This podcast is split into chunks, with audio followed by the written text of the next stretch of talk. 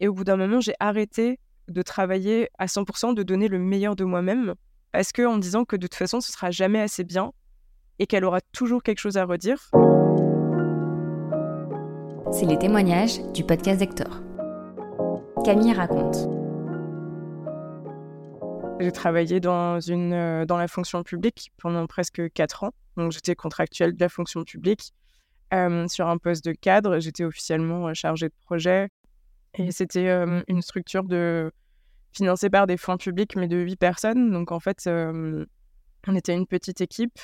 Et en fait, à la fin de mes études, j'avais ultra envie de travailler dans cette structure. Je me disais que pour moi, c'était vraiment la suite après mes études, ça me motivait vraiment énormément. Je me disais que ça va être super, je vais apprendre plein de choses, j'ai plein d'expériences professionnelles, de responsabilités, rencontrer des gens et que ça va vraiment me permettre euh, d'avancer dans ma carrière ou ce que j'estimais avoir envie d'avoir comme carrière. Et donc, euh, quand j'ai assez rapidement après mes études, euh, j'ai postulé, j'ai eu le poste et j'étais extrêmement contente. Mais déjà à l'époque, j'avais entendu en fait dans le réseau que la personne qui gérait cette structure avait une réputation un peu comme ci, comme ça. Et pour moi, je me disais, bon, ben, je verrai, de toute façon, euh, voilà ce que disent les gens, euh, moi, je peux m'adapter. Euh, si ça se trouve, pour moi, ça va être différent. Donc, j'avais 22, 23 ans. Et j'ai été lancée dans le bain tout de suite, c'est-à-dire qu'il n'y avait personne vraiment pour m'apprendre le métier. J'avais une dizaine de dossiers différents avec à chaque fois des différents partenaires différents enjeux politiques, etc. Et donc pour moi, c'était extrêmement difficile de déjà euh, comprendre euh, quelles étaient les ficelles de chaque dossier, quels étaient les enjeux. Et donc je me suis sentie très vite euh, très seule en fait et incompétente parce que un peu abandonnée avec ben tiens tes dossiers, on est déjà en retard, débrouille-toi. En fait, à chaque fois, j'ai remarqué qu'il y avait plein de petits signaux d'alerte ou des, des red flags et que je les ai extrêmement souvent ignorés. Mais du coup, comme comme je disais, on était une petite équipe et j'étais la plus jeune. Et pareil, c'était aussi un sujet qui revenait souvent. on m'appelait un peu le nouveau bébé. Il y avait toujours un peu cette stigmatisation aussi du fait que je sois jeune. Et c'était assez pesant et ça contribuait au fait que je me sentais un peu pas légitime. J'avais vraiment un vrai problème de légitimité. Je me disais, bah, je suis extrêmement jeune, je sais pas si je fais bien mon travail, j'essaye de chercher de l'aide, mais en même temps, je veux pas trop demander. Et on m'a mis dans le bureau avec la stagiaire et donc, moi, je me suis liée d'amitié avec cette stagiaire parce que je me sentais mieux avec elle en me disant, ben, elle repart dans cinq mois. Euh, si je fais des bêtises ou si je dis des trucs qu'il faut pas dire, ben, c'est pas grave, euh, ça va pas me suivre. Et donc, euh, ma supérieure, après, m'a reproché d'avoir été trop proche de la stagiaire et que ça a renvoyé une mauvaise image, en fait, de moi, que j'étais plus proche de la stagiaire que de mes collègues, alors que finalement, c'était moi qui étais mal à l'aise et qui essayais juste de trouver ma place dans cette structure. Aujourd'hui, je me rends compte qu'il y avait une mauvaise gestion en interne, mais à l'époque, je ne comprenais pas en fait d'où ça venait. Je pensais vraiment que tout venait de moi, que moi j'étais le, problème et la personne qui était euh, incompétente et pas capable euh, de, travailler correctement. Mais il manquait des informations, il manquait des dossiers, il manquait des contacts. Euh, et dès que je proposais quelque chose ou que j'essayais de d'avancer, de proposer mes idées, bah, c'était souvent ma, ma supérieure, ma manager qui me disait ben non, en fait, j'aime pas ce que tu proposes. Et en fait, c'était toujours très cassant. Et en fait, il y avait à aucun moment la place de proposer quelque chose et d'argumenter sa proposition. C'était toujours euh, non, c'est nul, euh, on va faire comme ça. Un exemple euh, qui me revient souvent, c'est il fallait qu'on prépare des, des documents qui allaient sortir et qui allaient être publics. Et en fait, pour préparer ces dossiers, ça m'est arrivé une fois, je crois qu'il y a eu genre 12 ou 13 va-et-vient entre elle et moi c'est-à-dire que j'avais préparé deux, trois pages de texte et à chaque fois, elle me disait Ah non, cette phrase, j'aime pas comme elle est écrite. ah non, j'aime pas ci, j'aime pas ça. Et en fait, il y avait. à chaque fois, je descendais, je retapais tout, je le réimprimais, je remontais dans son bureau. Elle le relisait, elle me disait Ah non, ça, j'aime pas, ça, j'aime pas. Et à un moment, on en arrivait à ce que elle me faisait écrire des choses. Je remontais, lui montrer. Elle me disait Ah, mais non, ça, j'aime pas. Et en fait, on revenait en arrière. C'est-à-dire que ce que j'avais proposé à la base, finalement, c'était ce qui allait être repris. Et puis les propres propositions qu'elle faisait ne lui plaisaient plus au bout d'un moment quand elle les avait lues deux, trois fois. Au bout d'un moment, mais pareil, je me dis, mais elle a qu'à l'écrire elle-même, en fait, euh, si je suis pareil, trop bête euh, pour écrire un document, écrire une phrase comme elle le souhaite. Et donc ça, je trouve que c'est un exemple euh, vraiment à chaque fois qui me frappe maintenant avec le recul en me disant, bah, ouais, en fait, c'est pas possible de faire 12 va-et-vient sur un document de trois pages juste parce qu'il y a une phrase ou un mot qui est mal utilisé pour elle. Et donc, c'était plein de petites choses comme ça. Après, il y avait aussi cette attente envers nous qu'on lui partage notre vie privée. J'avais fait quelques expériences sur mes... quand j'étais stagiaire ou sur mon précédent poste où je me suis rendu compte que parfois il vaut mieux en dire moins sur sa vie privée, pas faire trop de blagues et faire profil bas le temps de cerner un peu les, personnes. Ma manager, elle au bout de quelques mois, elle, m'a dit Je vois bien que tu es quelqu'un de drôle. Tu plein de choses à, dire, je suis sûre, mais tu es tellement réservé, introverti, c'est dommage, lâche-toi un peu. Pareil, sur le moment, je me suis dit, bah, encore une fois, je me reprochais à moi-même. Je me disais, bah, elle me reproche de pas être assez ouverte, de pas assez parler de moi. Mais d'un autre côté, pour moi, j'étais au travail et je me disais, ben, si j'ai pas envie de faire des blagues ou si j'ai pas envie de parler de moi, ben, ça m'appartient. Et pourquoi est-ce qu'on me force, en fait, à, à être quelqu'un que j'ai pas envie d'être au travail? Au bout d'un moment, j'en étais arrivée à me rendre compte aussi que mon travail n'était jamais assez bien pour elle.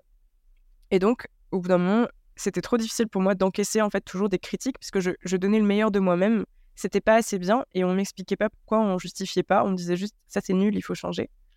Et au bout d'un moment, j'ai arrêté de travailler euh, à 100%, de donner le meilleur de moi-même parce que en me disant que de toute façon ce sera jamais assez bien et qu'elle aura toujours quelque chose à redire. Donc je fais un travail moyen pour qu'après, avec ses réflexions et avec son retour, on arrive à quelque chose qui est OK pour elle et je me suis rendu compte aussi que moi, à ce moment-là, je, je travaillais plus par plaisir ou parce que j'aimais mon travail, mais je travaillais vraiment pour elle et je travaillais pour éviter euh, ces réflexions et éviter qu'on critique mon travail euh, gratuitement. Avec le Covid, pour moi, ça a aussi été quelque chose qui a vraiment, j'allais dire, c'était la goutte qui a fait déborder le vase, mais en fait, après, il y a eu tellement d'eau encore qui a rempli ce vase. Mais pour moi, le Covid, c'était vraiment un peu un moment clé aussi parce que du coup, on était en télétravail à 100% euh, pendant plusieurs mois. Et là, après, a commencé aussi un peu. J'avais envie de dire harcèlement, j'ai encore du mal avec ce mot. Mais en fait, il fallait qu'on soit joignable tout le temps. C'est-à-dire qu'il il fallait qu'on soit joignable par téléphone, il fallait qu'on soit joignable par mail et sur Teams. Donc en fait, elle nous appelait tout le temps. J'allais dire sauvagement. Elle nous appelait sans prévenir. Et d'un côté, c'est OK, ou quand on était au bureau, on s'appelait avec les téléphones fixes quand on avait une question, ça prenait deux secondes. Mais en fait, le fait d'être chez soi et de se faire appeler avec la caméra euh, à tout va, en fait, c'était extrêmement anxiogène, extrêmement stressant. il y avait toujours cette attente aussi qu'on soit joignable euh, tout le temps, euh, même en dehors de nos horaires de bureau, et immédiatement. Et donc, parfois, on avait des mails, mais vraiment extrêmement désagréables, en trois mots. Et quand je disais ça à mon copain ou à une personne extérieure, ben, la personne se disait Bon, bah, ouais, elle t'a envoyé un mail, elle n'a pas dit bonjour, elle n'a pas dit merci, ça va, passe à autre chose. Mais en fait, vu que c'était constant, bah en fait, moi, je bouillais intérieurement, mais d'un autre côté, j'avais aucune compréhension en face de quelqu'un d'extérieur. J'ai commencé à avoir des maux physiques. J'avais des, des, insomnies. Là, je ne dormais pas la nuit et j'avais des acidités dans l'estomac. Donc, mon estomac, en fait, était extrêmement acide et je, il me faisait très, très mal. J'avais l'impression qu'on me tenait la tête sous l'eau et que j'étais vraiment noyée de travail, d'émotions, de, de choses incompréhensibles et que j'étais vraiment à la tête sous l'eau, mais vraiment, je me sentais comme ça et je me disais, mais en fait, ça fait un an que je, ne sais pas ce qui m'arrive et que je suis noyée de travail et de ne pas réussir à respirer comme si mes poumons étaient fermés et que depuis un an, je cherchais de l'air et que je ne le trouvais pas. Au bout d'un moment, ça, ça, ça prenait vraiment une place aussi dans, dans ma vie privée déjà, euh, bah, le, matin, quand je, me, quand je me levais, quand mon réveil sonnait, bah, je pensais tout de suite au travail. Et après, j'allais, j'allais prendre ma douche et j'avais euh, la voix de ma chef dans la tête. J'étais en train de me dire, oui, qu'est-ce que je vais mettre comme habit? Parce que selon ce que je vais mettre, elle va me faire une réflexion. Donc, il y avait vraiment ce, cette charge mentale, en fait, de toujours penser au travail, de toujours penser euh, à ma chef, de toujours anticiper ses remarques, anticiper ses réflexions sur mon travail et toujours essayer de faire en sorte qu'elle soit pas de mauvaise humeur et d'anticiper ses humeurs. Donc en fait, on était, enfin moi en tout cas, j'étais toujours dans l'anticipation de qu'est-ce qu'elle va me dire, qu'est-ce qu'elle va faire, comment est-ce qu'elle va être. Et là, j'ai commencé à me rendre compte qu'il y avait des choses qui allaient peut-être pas et que c'est peut-être pas normal de se sentir comme ça au travail. Et donc, je me suis dit, bah, qu'est-ce que je fais j'ai pas forcément envie d'être en arrêt parce que je suis pas bien, mais là, ça va pas. Je prends mon courage à deux mains. Vraiment, je me suis dit, je, bah, je vais aller voir mon médecin généraliste euh, pour lui expliquer euh, que je me sens pas bien et peut-être il peut m'aider. J'étais un peu vraiment perdue dans une impasse. Je savais que j'allais pas bien à cause du travail, mais j'étais incapable de vraiment mettre des mots dessus ou de trouver une solution par moi-même. Donc, je suis allée voir mon médecin généraliste. Je lui dis, bah voilà, ça fait plusieurs semaines que je vais pas trop bien à cause du travail. J'ai beaucoup de mal avec ma supérieure. et puis voilà, j'ai mal au ventre, j'ai de l'acidité dans l'estomac, j'ai des vraies douleurs. Et mon médecin, il rigole. Et il me dit, vous savez, moi aussi, il y a des gens que j'aime pas. parfois, comme ça, il y a des gens, on ne peut pas les sentir. ça arrive à tout le monde. vous inquiétez pas. Et j'étais là, mais il a compris ce que je lui ai dit, en fait. Et donc, j'étais, encore une fois, totalement démunie en disant, pour moi, c'était énorme, en fait, d'aller voir mon médecin généraliste, d'alerter un professionnel de santé sur mon travail que ça se passe mal et que je suis perdue. Et ce professionnel de santé a vraiment rigolé, il a vraiment ri. Et il m'a pas du tout pris au sérieux. Donc, ça a encore une fois, pour moi, décrédibilisé totalement mon mal-être quand j'ai quand j'ai quitté la structure, enfin j'ai principalement quitté la structure par rapport au management. En fait, le, mon travail me plaisait, mais j'étais arrivée à un stade où le travail me plaisait plus. Je me demandais si j'étais vraiment compétente pour faire ce travail. Ma conseillère APEC m'a dit qu'à Pôle Emploi, il y avait un il y avait des psychologues du travail avec lesquels on pouvait s'entretenir quand on avait eu une, une, expérience professionnelle compliquée. Donc je me suis dit bon, est-ce que ça me concerne vraiment d'aller voir la psychologue du travail Pôle Emploi? Mais je suis curieuse, j'y vais. Et je voyais qu'elle était vraiment choquée euh, dans ses yeux parce que je lui disais. Et encore là, à ce moment-là, je me suis dit, ah oui, si la psychologue du travail Pôle emploi est choquée parce que j'ai vécu, c'est un peu légitime comment je me sens ou comment j'ai vécu mon expérience professionnelle. Ça m'a rassurée dans le sens où elle me disait, bah oui, il y a clairement un management toxique. C'est normal que vous soyez pas bien et il y a des choses qui vont vraiment pas. Et après, elle m'a dit qu'il proposait des ateliers euh, sur trois demi-journées pour euh, des personnes qui ont euh, souffert soit de harcèlement moral au travail, soit d'épuisement professionnel. Et en fait, on était cinq personnes. Et en fait, en discutant avec ces personnes, et encore une fois, j'étais toujours un peu dans cette situation en me disant oui, mais ce qu'eux ont vécu est pire. Quand j'ai commencé à, raconter tout ça, bah, je sentais que j'étais de nouveau extrêmement en colère et qu'il y avait toutes ces émotions en fait qui remontaient et que j'avais pas encore réussi à digérer vraiment au psychologue du travail qui animait l'atelier, je disais oui, euh, pour moi c'était quand même borderline du harcèlement et tout ça. Et il m'a regardé, il m'a dit mais enlevez le borderline en fait, c'est vraiment du harcèlement euh, ce que vous avez vécu. Et à ce moment-là, je me suis dit mais est-ce que c'est le harcèlement? Est-ce que c'est moi qui en fais des caisses? Est-ce que je me victimise? Est-ce que c'est est -ce c'est légitime que je dise que j'ai été harcelée euh, au travail? Parce que j'ai pas l'impression que c'était dirigé contre moi personnellement, mais que c'était contre tout le monde et je sais pas si c'est consciemment ou inconsciemment, parce que pour moi, le harcèlement, il y a un peu cette idée de euh, je me choisis un bouc émissaire et je sais que je vais lui faire du mal et je lui fais consciemment du mal.